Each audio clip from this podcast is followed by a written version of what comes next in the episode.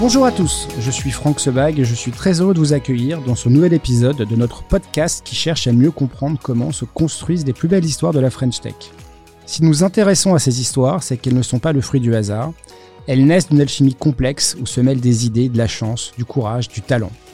Ce sont des aventures humaines où le sentier passe parfois par des hauts, parfois par des bas, et où les sommets s'atteignent en équipe.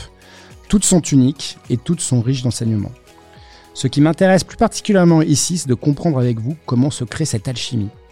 Après avoir écouté les entrepreneurs raconter leurs belles histoires entrepreneuriales, cette saison se consacre plus largement aux acteurs de la French Tech. Et aujourd'hui, j'ai le plaisir d'accueillir Julien Codorniou, associé chez Felix Capital, fonds de capital risque basé à Londres, qui va nous parler de son parcours international, de son expérience au sein de géants de la tech, mais aussi de sa vision de la France par les fonds étrangers. Quels sont ses enseignements après 17 ans passés au sein de Facebook et Microsoft, pourquoi un fonds de capital risque anglais tel que Felix Capital s'intéresse aujourd'hui à la French Tech? Quelles sont les raisons qui peuvent expliquer l'écart entre les investissements au UK par rapport à la France? Comment entrer dans les radars d'un fonds étranger? Nous explorerons ces questions avec Julien au cours de cet épisode. Vous écoutez Gros Face Nawat, le podcast qui donne la voix aux acteurs de la French Tech. L'important, c'est de rentrer euh, chez ceux qui vont gagner. Et il suffit d'en avoir un pour, euh, pour pouvoir retourner son fonds plusieurs fois. Quand tu grandis si vite, en fait, c'est très difficile d'être pertinent et relevant, comme on dit, euh, du, début jusqu'à la fin. Il faut dès le départ avoir l'ADN du, du, business international et faire venir des gens qui sont pas nés tous au même endroit, qui ne viennent pas tous des mêmes écoles, qui pas tous le même profil. La créativité associée à la technologie crée des choses extrêmement intéressantes. Bonjour Julien. Bonjour Franck. Bon, je suis très heureux de t'accueillir parce qu'on s'est pas vu depuis longtemps à cause du, euh, du Covid euh, et de ton, de ton implantation à Londres. Euh, déjà pour nos, pour, pour les gens qui écoutent ce podcast, est-ce que tu peux te présenter? Qui es-tu, Julien? Julien Codorniou, donc français habitant à Londres, dans la tech depuis quasiment ma sortie d'école en, en 2001. passionné de software, d'entrepreneuriat, de, de technologie, ancien de la maison, parce que je suis passé chez EY. J'en profite pour te remercier d'ailleurs parce que je travaillais pour toi et tu m'as donné un job euh, qui m'a beaucoup appris. Je suis passé chez Microsoft et après chez, Facebook, donc 17 ans chez Big Tech, euh, qui sera un bon titre de livre d'ailleurs par, ailleurs. Ton deuxième livre, parce que tu avais écrit un, un, bouquin sur quel coup, sur, euh, le, la success story de quel coup, hein, on se rappelle, hein, Pierre Chapaz.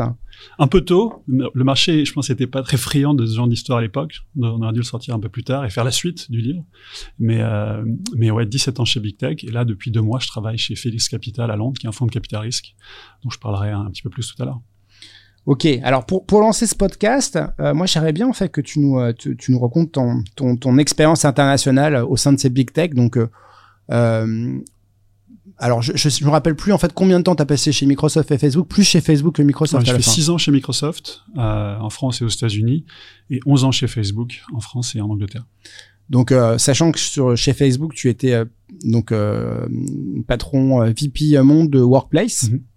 Euh, donc en fait euh, très très ancré dans ce dans ce dans cette très très big tech.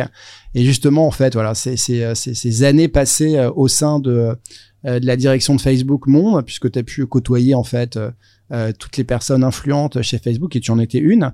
Qu'est-ce que tu en as retiré quelles sont les voilà les, les, les, choses que tu pourrais partager avec nous sur cette cette expérience ce moment de vie?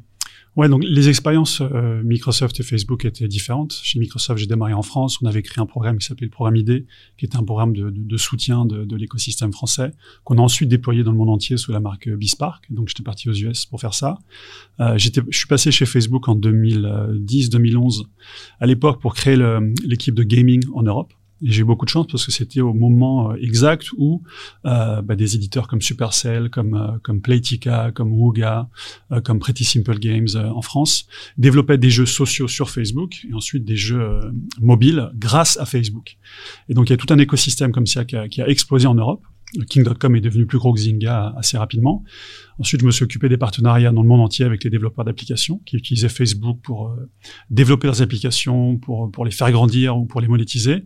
Et en 2016, quand j'étais à Londres, on m'a demandé de, de, un peu de, de spin-off ou de créer un business SaaS B2B à l'intérieur de Facebook en amenant sur le marché un produit qu'on utilisait en interne qui était Workplace euh, qui était au départ uniquement pour les employés de Facebook, et qu'au final, on a, on a réussi à vendre à des, euh, des milliers d'entreprises et à, plus de 7 millions d'utilisateurs payants.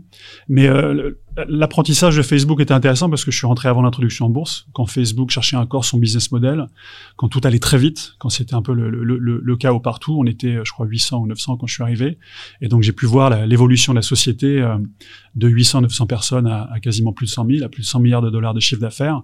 Et ce qui est intéressant, en fait, c'est de, de, voir les choses qu'on a, a bien faites, qu'on a bien fait, pardon, euh, et mais aussi de voir euh, toutes les toutes les erreurs dont, dont on a pu apprendre. Euh, L'introduction en bourse de Facebook était compliquée, le, le, le, pivot sur mobile était, était plus, plus, euh, plus, com plus compliqué que, que prévu. Il y, a, il y, a, eu plusieurs, plusieurs vagues et plusieurs, euh, on va dire, des, des, bons moments et des moments plus difficiles. Mais ce qui, ce qui était intéressant pour moi, c'était de voir comment on réagissait quand c'était plus dur. Mmh. Quand, quand, tout va bien, tout, tout, tout, tout, le monde, tout le monde adore la marque, la boîte, euh, et tout le monde veut bosser chez toi. Quand c'est plus difficile, comme c'était plus difficile après l'introduction en bourse, bizarrement, c'est là que tu apprends vraiment que dans le dur. D'ailleurs, c'est assez intéressant en, en partage d'expérience qu'on a, on a toujours ce, ce sujet de l'accélération. Alors là, on a une hyper accélération parce qu'on est un des, des dans, dans, les GAFAM. Pour autant, euh, l'expérience que j'ai des, des, des postes IPO, hein, c'est que souvent, en fait, il y a une sorte de tension qui baisse aussi. Hein. Mmh. Il faut remobiliser les gens.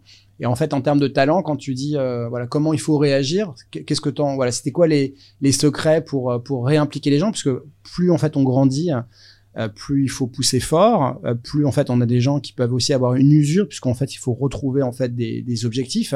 Quels ont été les secrets dans tes équipes et comment justement vous avez été euh, aussi euh, challengé en interne par les équipes, mais aussi par par par, par l'ensemble du, du codir de Facebook là-dessus? Ouais, en fait, dans, dans ce genre de d'histoire de, super croissance, euh, tu te rends compte aussi qu'il y a des gens qui, qui étaient très bons pour euh, les débuts, pour aller de 0 à 1, comme on dit. Euh, tu as aussi des gens qui étaient qui étaient très bons quand tout allait bien, mais quand ça commence à être dur, quand tu commences à avoir des problèmes de, scalabilité, comme on dit, ou euh, euh, ou que ou que comme comme Facebook avec l'introduction en bourse, tu as un moment difficile. C'est là aussi que tu te rends compte que euh, c'est pas pour tout le monde. Et au final, l'introduction en bourse de Facebook, même si elle a été compliquée, euh, parce qu'on a été a été sous l'eau quasiment pendant pendant un an, il y a énormément de gens qui sont partis parce qu'ils n'y croyaient plus, parce que le marché disait euh, Facebook a pas compris le mobile ou le CEO il est jeune, il a un hoodie, on peut pas lui faire confiance, etc. Mais c'est dans ces moments durs en fait que tu peux reconnaître qui sont les gens sur, lesquels tu peux t'appuyer, qui sont ceux qui croient euh, ou celles qui croient à, la, à la vision et ceux qui vont être capables bah, d'améliorer leur, leur jeu quoi. Ouais. Quand tu grandis si vite en fait c'est, très difficile d'être pertinent et, et relevant comme on dit euh, du, du, début jusqu'à la fin. Et il y a des gens qui peuvent le faire et d'autres pour qui c'est plus difficile. Donc euh, ouais modification euh, des ressources, beaucoup plus de middle management, beaucoup plus de, de proximité avec les équipes aussi. Ouais et puis euh, un, un, je pense un réalignement des employés autour de la vision et de la mission. Ouais. Il y a plein de gens qui sont partis de chez Facebook juste après l'IPO parce que ils n'y croyaient plus, ils sont partis chez Twitter, ils sont partis chez Dropbox, il y en a qui sont partis chez Uber aussi. Mais je pense que ceux qui sont restés, ils étaient deux fois plus déterminés à, à, à changer la perception, à, améliorer le business et à, et à, et à réaliser la mission. Et une des problématiques qu'on a en fait dans la, French Tech aujourd'hui, donc on a une hyper croissance, on, voilà, les, licornes ont, ont, ont, grandi très rapidement, euh, même si on n'est pas encore au niveau des Anglais. Pour autant, le mois de janvier, un peu plus de 2,6 milliards d'investissements en janvier 2022. Euh, un, un, des sujets, et donc on a cette thématique euh, dans toutes les études que nous sortons, c'est de se dire que finalement la barrière en fait euh, à l'accélération, c'est les talents. Mm. Et, et, dans cette problématique de talent, c'est de trouver des talents capables de, de manager des, des business qui deviennent mondiaux, globaux. Et donc là, l'expérience que tu as eue à la fois chez Microsoft et, et chez Facebook, c'est aussi de manager des business qui étaient complètement euh, mondiaux. Mm -hmm. C'est quoi la bonne, euh, la bonne, la, la, la bonne manière en fait euh, Donc on, on, sait que dans les grands groupes, il y a des matrices qui sont euh, très complexes à gérer. Est-ce que euh, là-dessus, il y a un bon conseil pour tous les patrons de scale-up ou, ou, ou, de licorne qui aujourd'hui sont confrontés à une expansion internationale? Il, il, faut scaler, mais il faut surtout scaler mondialement. Donc même si on est born global, je pense que cette thématique-là, les bons talents et les bons, les, les bons schémas en fait d'organisation sont euh, sont toujours à l'ordre du jour. Quels sont tes, euh, feelings là-dessus? Ouais, je pense que l'enjeu, en tout cas pour les pour les les fondateurs de ces sociétés qui sont en train de scaler à l'international, c'est de, de se sensibiliser à ce qui se passe en dehors de, la France. Et il y a eu, il y a eu longtemps dans la French Tech le, le syndrome du, euh, du, du, du, roi de France. En gros, je vais être numéro un en France. Et puis éventuellement après, j'irai en Belgique et peut-être en Suisse, etc. Euh, maintenant, ça a complètement changé. Mais, euh, mais il faut, faut pas hésiter à très très vite aller se frotter à la compétition internationale, à rencontrer les talents, à rencontrer les clients, à rencontrer le marché. Et c'est un job qui doit venir que d'en haut en fait. Que Duo, pardon. Et, euh, et euh, je pense que c'est nouveau, mais euh, moi je vois avec Workplace, on a ouvert des bureaux partout, au Japon, au Brésil, en Inde, au Mexique, aux États-Unis. On pouvait s'appuyer sur l'infrastructure de Facebook, mais mais on a passé énormément de temps à rencontrer les gens, les talents, les partenaires, les clients, les prospects localement pour pour comprendre que, comment ça marchait. Et ça devenait plus important que le marché d'origine qui était pour nous l'Angleterre et, et, la France. mais il faut avoir cette curiosité là et faire l'investissement personnel qui, qui va avec. Donc ouais, ton of the top, c'est-à-dire que l'équipe de direction doit doit se positionner en fait sur ce schéma-là qui est, euh, qui est qui est prioritaire, c'est-à-dire que le le, le le fait de grandir passe forcément par l'international. Donc d'ailleurs, on a on a pas mal d'entrepreneurs aujourd'hui euh, dans les équipes de management qui se séparent entre guillemets pour qu'il y en ait un qui gère les États-Unis, un qui gère l'Europe. C'est un des modèles en fait qui, euh, qui, qui est pertinent selon toi? Ouais, et puis aussi il faut inclure dans l'équipe de direction des des, des, talents divers et internationaux le plus tôt possible. L'idée, c'est d'avoir des gens qui pensent pas forcément à être numéro en France, mais qui veulent gagner aux États-Unis, qui veulent gagner au Brésil, qui veulent gagner en Australie. Et donc, il faut être capable de les faire venir à Paris, qui est un peu plus difficile que de les faire venir à Londres, où tout le monde parle anglais. Mais ceux qui arrivent à bien le faire, en tout cas, par exemple, Ledger en France est en train de le faire, Sorare aussi en train de le faire. Je pense que ça leur donne un avantage compétitif. Il faut dès le départ avoir l'ADN du, business international et faire venir des gens qui sont pas euh, nés, euh, nés tous au même endroit, qui ne viennent pas tous des mêmes écoles, qui pas tous le même profil. Donc là, on est dans une nouvelle étape de ta carrière. Donc tu as basculé chez Félix Capital. Euh, tu es devenu en fait associé de, de, de, de ce fonds d'investissement. Est-ce que tu peux nous expliquer déjà pourquoi cette bascule et puis surtout nous, nous présenter un peu plus Félix Capital? Euh, Quelle est la thèse d'investissement Voilà. Alors en fait, moi j'étais euh, j'étais euh, investisseur et advisor de, de Félix Capital depuis la création quand Frédéric Cour et Antoine Nussbaum l'ont créé en, en, 2014. Donc je connaissais très bien l'équipe, le portefeuille, euh, les performances. À côté de ça, chez Facebook, j'ai fait une, soixantaine d'investissements de, business angel. Et, comme tu le sais, j'ai toujours été intéressé par cet écosystème-là.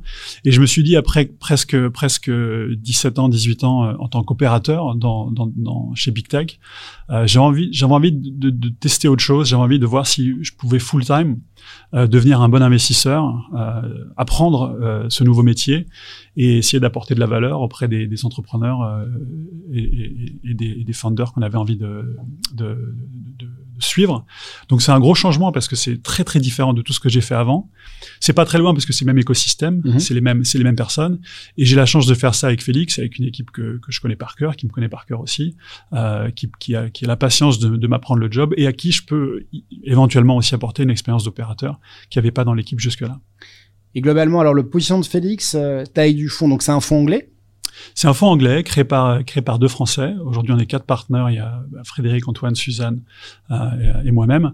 C'est un fonds qui a été très euh, orienté euh, digital brands euh, mm -hmm. quand, à, à, la création, avec notamment des marques comme euh, euh, Business of Fashion ou euh, Goop ou Farfetch, non aussi Farfetch qui était un deal mmh. extrêmement important pour Félix, Deliveroo aussi, et puis qui, qui petit à petit s'est mis à se diversifier, à faire ensuite du SaaS, notamment avec Miracle, donc des technologies pour aider des marques à faire de, de, de l'e-commerce et des marketplaces, qui a fait du média avec Moonbug euh, et qui s'est mis depuis peu à faire de la fintech avec des deals comme comme Juni euh, et de la crypto avec Ledger et Sorare. Donc ça a commencé comme une, une un fonds d'investissement très euh, on va dire, focus sur les marques et les communautés, qui a étendu ça euh, du B2C au B2B en passant par, par la crypto. Et moi, j'ai rejoint Félix pour faire les deux choses que je connais, parce que c'est les choses que j'ai pu rencontrer et que j'ai pu faire chez Facebook, qui sont le gaming et, euh, et le SaaS. Et dans le SaaS, c'est en particulier tout ce qui est HR Tech, Future of Work, toutes les technologies qu'on peut amener à la RH ou à, ou à la com interne ou, euh, ou à la patronne ou au patron pour, pour essayer de, de, de motiver, de garder et de, et de, et de former ses employés. Okay. C'est un fonds, en, en, tout, le fonds fait 600 millions de dollars sous, sous management. D'accord. Et c'est le, la, il y a déjà eu, c'est la deuxième levée du fonds, non, c'est ça? Il y en a eu quatre. Quatre déjà, ouais. d'accord. Et donc, okay. le, le, dernier fonds avait une partie venture et une partie growth. Okay. Par exemple, Van Moof ou euh, Oatly ou Ledger et Soar étaient des deals de, de growth. Euh, mais donc, il y a y a vraiment, on, on, peut mettre en gros entre 5 et, et, et, plus de 30 millions de dollars par, par société sur le, sur le life cycle de la société. Ok. Donc, euh, le, donc on, a, on, a bien compris en fait la carte de cible. C'est quoi la vision en fait, ta vision en fait de la French Tech euh? Alors en fait, tu es à la fois un insider, mais aussi en fait, euh, comme tu vis à Londres, tu as un peu plus peut-être de recul que nous sur cet écosystème-là, -hmm. nous qui vivons dedans en fait au quotidien. Euh, on a, euh, si on parle d'écosystème de seconde, euh, on a sorti des chiffres il y a, il y a quelques quelques semaines sur sur les investissements. Alors, en 2021, on se rend compte que l'investissement en Angleterre, dans cet écosystème de l'innovation des startups des scale-up, c'est à peu près 32 milliards. Mhm. En France, on est à 11,6 milliards. Euh, moi qui suis dans les data depuis un certain nombre d'années, euh, j'analyse. J'avais prédit à un moment donné que le Brexit euh, aurait en fait une, une influence pour freiner cette accélération, mais pas du tout en fait. Hein, ça continue à grandir très très fort. Voilà, qu'est-ce qui explique cette cette, cette hyper croissance et qu'est-ce qui permettrait potentiellement à, à la French Tech de, de venir euh, un peu euh, rattraper cette, cet écosystème anglais? Je pense déjà ça, ça change dans le bon sens pour la France, c'est-à-dire qu'il y a un rattrapage qui est en train d'être fait. Mais je dirais la, la grosse différence entre Londres et la France, c'est qu'il y a plus de plus de talents, euh, notamment des talents internationaux à Londres. Euh, Quand tu parles de talent, tu parles euh, de talents conformes ou de talents qui viennent en fait à Londres? Parce Les qu'avec deux. le- les deux. Les deux. D'accord. ouais, les Et là, le Brexit, pas d'effet. Et- Avoir son visa pour les de, travailleurs. de là, de là où je suis, pour l'instant, j'ai j'ai pas vu d'impact significatif de Brexit là-dessus. Euh, si tu parles aux gens dans la restauration ou dans Ouais. l'hospitality, c'est très différent. Mais en tout cas, dans la tech, moi, je me, je me souviens chez Facebook, après le Brexit, c'était extrêmement facile de faire venir des gens en Angleterre qui avaient un computer science degree, qui venaient de, de Russie, d'Israël, euh, des États-Unis. C'était même plus facile qu'avant. C'était un peu le but euh, du Brexit. Euh, je pense toujours que c'est une catastrophe, mais en tout cas, il n'y a pas eu de, de, de, de changement ouais. significatif pour l'instant au niveau des talents. Il y en a beaucoup qui arrivent tout le temps. Euh, euh, encore une fois, parce que le- le- la langue rend les choses beaucoup plus faciles. Et puis, il y en a beaucoup qui sortent aussi des universités, qui vont euh, dans des carrières de, dans la tech. Mais plus de talent, plus de liquidité. Tous les gros fonds européens sont, sont, sont à Londres. Sequoia, qui est arrivé en Europe, ils, ils, ils se sont installés directement à Londres. Il y a historiquement les, les Index, les, les Axel, les Balderton, qui ont des équipes maintenant qui regardent la France de très près. Euh, mais le- il y a beaucoup beaucoup de- de- de- d'argent euh, à Londres. Et puis euh, il y a plus de plus de, de sorties ou en tout cas plus d'opportunités de sortie à Londres. Euh, la grosse différence, je pense, entre les, entre les deux, c'est qu'il y a, il y a déjà eu à Londres, et il y en a, il y en a, il y en a eu plusieurs l'année dernière, des, des billion dollar exits, soit des rachats, soit des introductions en bourse, qui se passent plus ou moins bien, que tu sois Deliveroo ou Darktrace par exemple. Mhm. Mais, euh, mais donc la chaîne de valeur euh, euh, est, est présente à, à 100%. Euh, je pense que ce qui se passe en France, c'est que les talents aujourd'hui français formés en France, il y a 10 ans, ils auraient fait du conseil ou ils auraient fait de, de, de la banque. Aujourd'hui, ils vont, ils vont dans des startups tech. Mhm. Et donc ça, c'est un, changement énorme parce qu'on a, on a, on a des super talents en France. Il se trouve juste qu'ils n'allaient pas dans cette filière-là. Maintenant, euh, maintenant, les, les, les, euh, je pense que les, les, meilleurs talents qui sortent des écoles ou des universités ou même les, self-made talents, ils choisissent de créer leur propre boîte de software.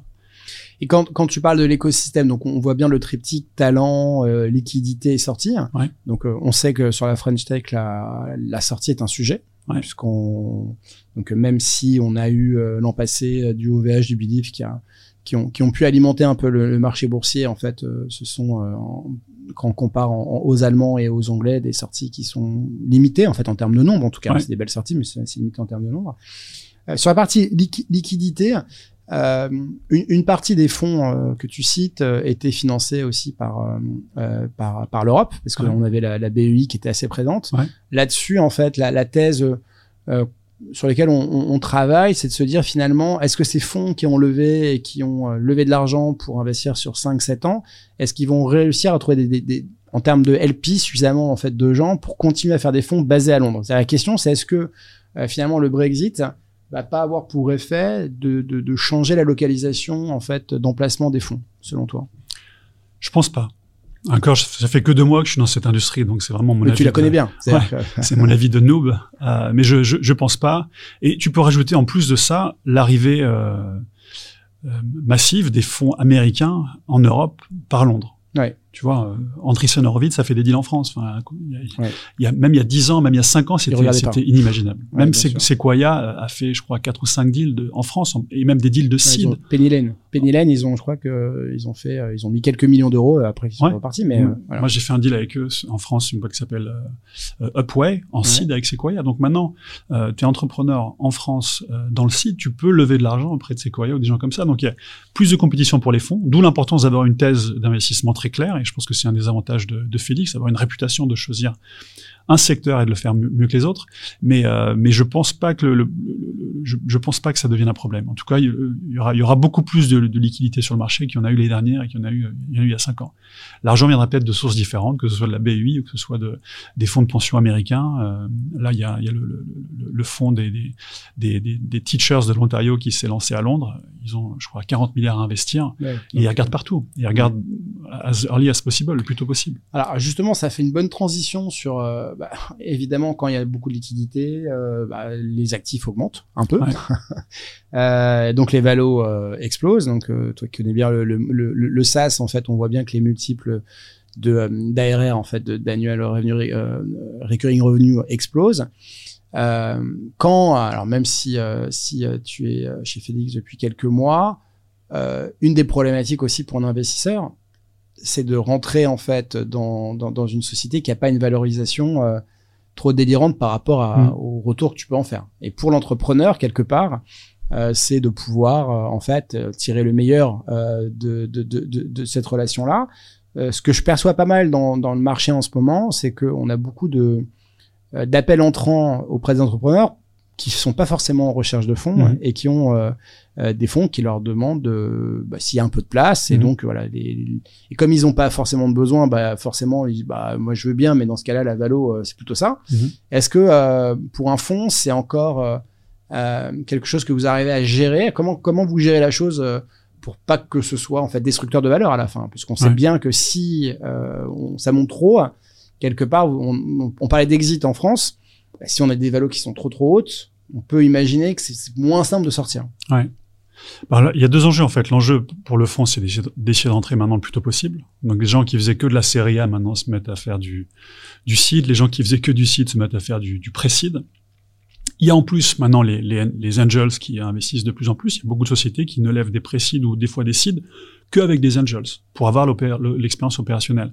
Donc si, si tu rentres trop tard, c'est punitif.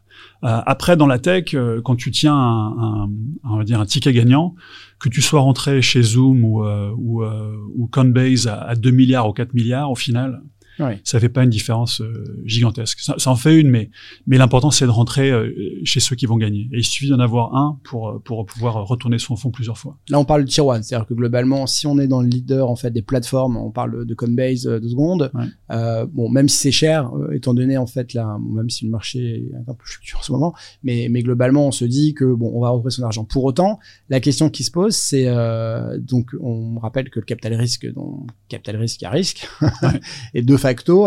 C'est-à-dire que dans, dans la stratégie, même si vous rentrez cher, vous dites que euh, voilà, en moyennisant en fait les choses, euh, la, la, belle boîte qui va permettre de faire la super, euh, la, super, le super retour permet de prendre des risques sur les autres. Ouais, et puis il y, a une telle prime aux au, vainqueurs qu'au final, je pense que les gens se disent, on va, on va, on va essayer de d'arroser un peu tout le monde et puis de, de double down ou de, ou de, ou de, de, parier sur, sur ceux qui peuvent émerger comme, comme, comme comme les, numéros 1 de, la catégorie. Donc selon toi, les valos aujourd'hui sont pas si préoccupantes que ça? En fait, ce qu'on a du mal en fait à regarder, c'est de se dire, euh, on parle en fait de cette notion de licorne. Hein, je rappelle, des sociétés qui ont euh, normalement moins de 10 ans et qui sont pas cotées et qui valent plus d'un milliard de dollars. Euh, bon, chaque année, en fait, on essaye de faire le, le, comptage, mais finalement, sur les 1000 licornes mondiales, mmh. euh, en Europe, il y en a à peu près 150. Donc, bon, c'est pas dingue. Le gros, le gros des, du bastion des licornes se trouve aux États-Unis, euh, pas mal en fait en Asie. Euh, donc, quand, quand on, on, se focus sur la France, on se dit, bah, finalement, c'est, ça peut être un peu cher. Quand on regarde les, le nombre de décacornes, donc des boîtes qui valent plus de 10 milliards aux États-Unis, mmh. c'est un nombre qui est fou. Donc, on se dit bah, c'est cher en France, mais c'est peut-être pas si cher par rapport à l'étranger. C'est beaucoup, moins cher c'est beaucoup moins cher qu'aux États-Unis. Hein. Ouais. Donc en fait, on a cette, cette, cette, cette vision qui est forcément biaisée pour les gens qui n'ont pas la vision globale de la valorisation. L'Europe reste un terrain attractif. Ouais, et puis je pense que le, tout le monde fait le pari euh, qu'il y aura à un moment donné des sorties en Europe et en particulier en France, comme il y a eu aux États-Unis. Que les boîtes américaines cotées en bourse ou que les, boîtes cotées en bourse aux États-Unis vont devoir racheter euh, pour innover. Et euh, l'Europe reste moins chère que, que les États-Unis. Il y a des super talents qui sont maintenant formés à la super croissance, qui peuvent scaler des boîtes ou qui peuvent scaler des business. Donc, euh, tout le monde fait le pari qu'il y aura à un moment donné un rattrapage. Le problème, c'est qu'aujourd'hui, la, la, la, grande question, c'est qu'il n'y a pas encore eu énormément de ces, de ces méga billion dollar exits, mmh. euh, en particulier en France.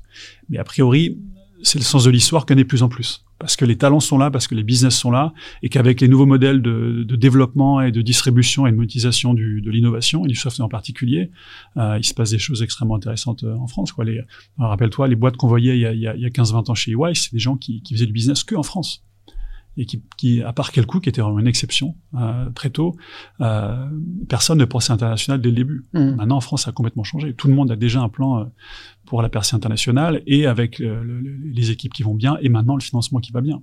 Donc c'est c'est le, le, le, gros point d'interrogation, mais c'est le sens de l'histoire qui est de plus en plus de, de, de, de liquidité et de sortie euh, de ce niveau-là sur ces pays-là et sur les, euh, euh, les, forces en fait de, la France au niveau sectoriel. Donc euh, on a bien compris le, le, spectre de FX qui est finalement relativement large, hein, parce qu'encore une fois, être au départ sur des brands, avoir élargi en fait au, au, SaaS, avoir un peu de e-santé, donc vous êtes assez opportuniste, qui est une bonne, une, bonne thèse d'investissement.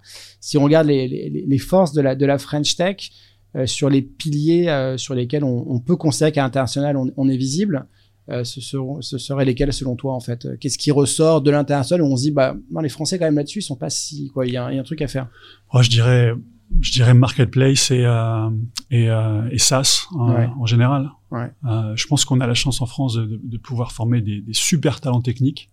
On commence à avoir des talents business, des gens qui peuvent gérer des business et, et monter des business à l'international un peu comme l'a fait à l'époque euh, Bernard Liotto quand il était chez, euh, chez Business Objects. Ouais.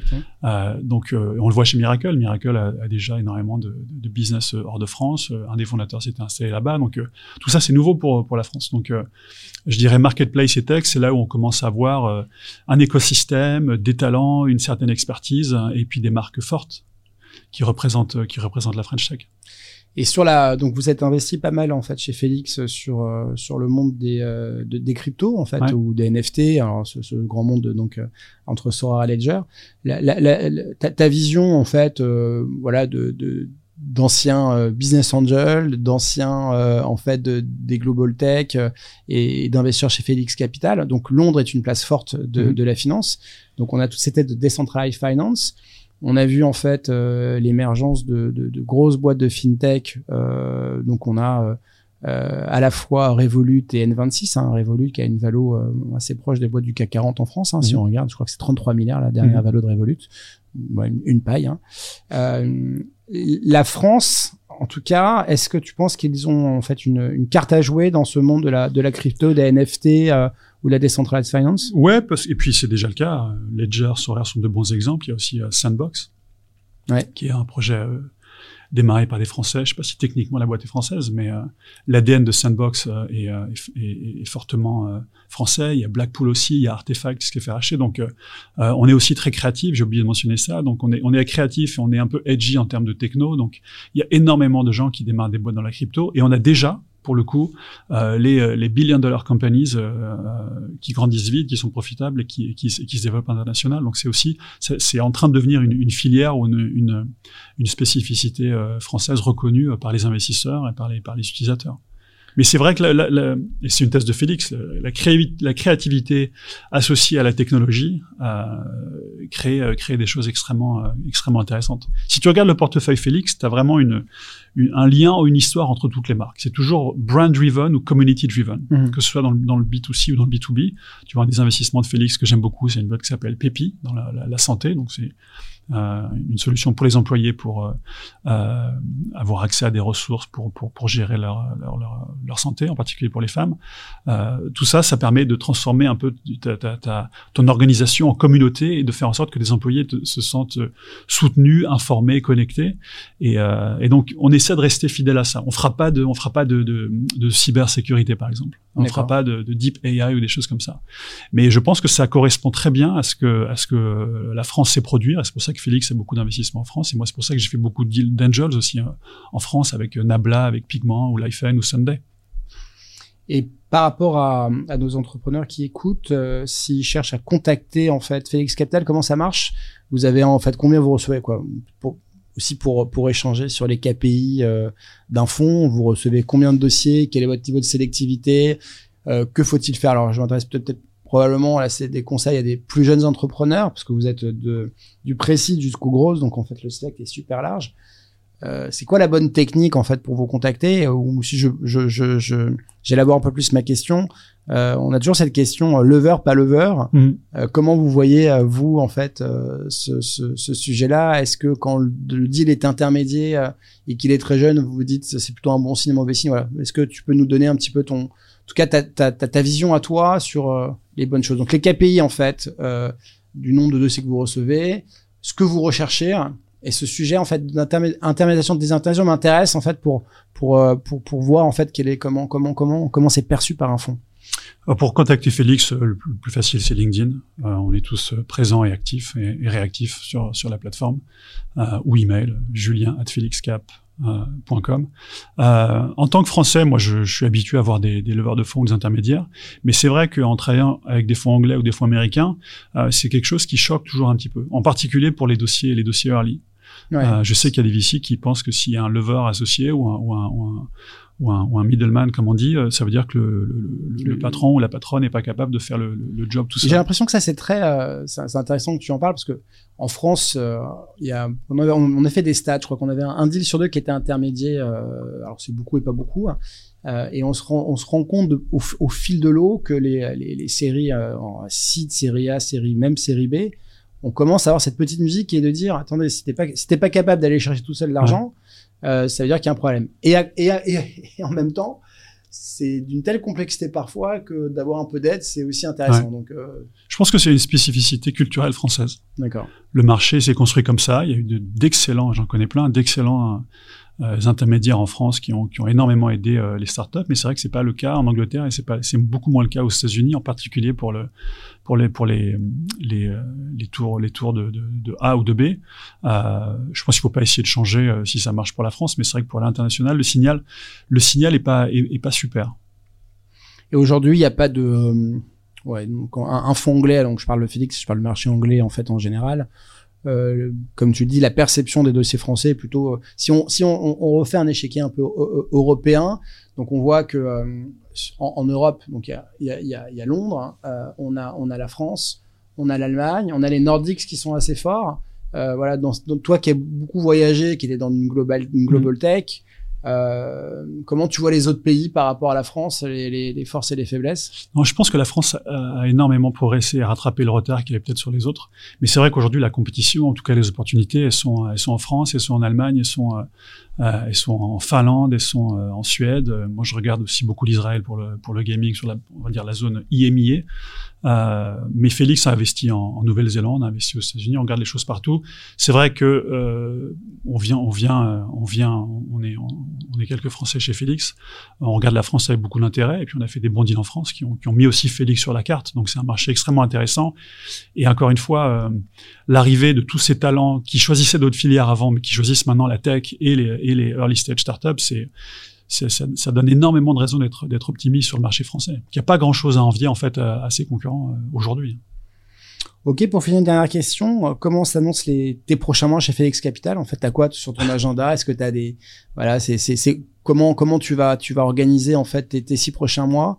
Tu vas être beaucoup en sourcing euh, c'est quoi ton voilà ton ta vision à toi? Puis la vision de Félix qui a des gros sujets en fait qui vont arriver euh. ouais Félix va, va, va continuer à investir énormément sur sur tous ces marchés là toujours en gardant cette, cette thèse euh, brand et, community driven en étendant un peu le portefeuille à d'autres d'autres secteurs en particulier le SaaS le gaming la crypto les, les fintech euh, moi, mon challenge, c'est de, de, pouvoir passer de, de, de on va dire, d'un profil d'opérateur à un profil d'investisseur. Il faut que j'apprenne un nouveau métier.